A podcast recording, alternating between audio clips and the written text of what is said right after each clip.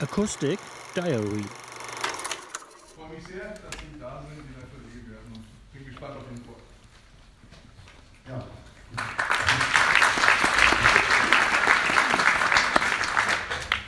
Vielen Dank für Einführung und Einladung. Guten Abend allen. Ähm, Ja, in der Tat ein außerordentlich breites Thema, weil ich mich quasi mit dem versuche, in einer Stunde mit dem Zustand des Planeten Erde, also dem Umweltzustand, zu beschäftigen. Wie sieht es da aus? Ähm, Wie wird das in der Wissenschaft im Moment versucht, äh, beschrieben zu werden? Also wie kann man diese, diese komplexe Umweltproblematik in welcher Weise einmal zusammendenken, zusammenbringen?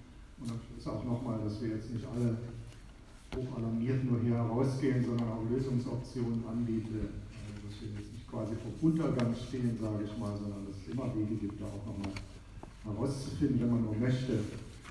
Also Erde außer Kontrolle ist ein bisschen provokativ gewählt, der Titel. Ich habe länger überlegt, weil Kontrolle hieße, dass wir das gesamte Erdsystem, wie man es auch nennen kann, kontrollieren könnten und wollten. Das ist natürlich nur zum Teil möglich, aber doch versuchen, es in gewissen Grenzen zu halten, in planetaren Umweltgrenzen äh, sozusagen ein neues Konzept.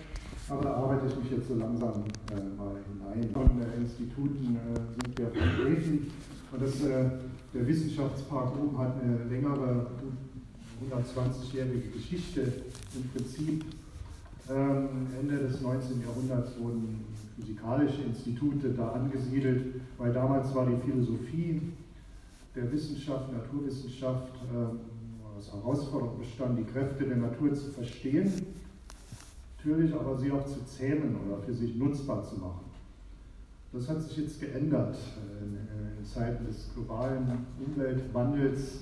Die Herausforderung des 21. Jahrhunderts wäre jetzt eigentlich äh, weiterhin die Natur zu verstehen, aber den Klimawandel zu vermeiden, aber in viel weiteren Sinne noch zu einer globalen Nachhaltigkeit zu kommen. Also wie kann man den Grenzplaneten Erde mit jetzt an die 8 Milliarden Menschen so wirtschaften, bewohnen, dass wir unsere eigenen Lebensgrundlagen nicht, nicht zerstören. Das ist jetzt eigentlich die Aufgabe, vor der wir stehen.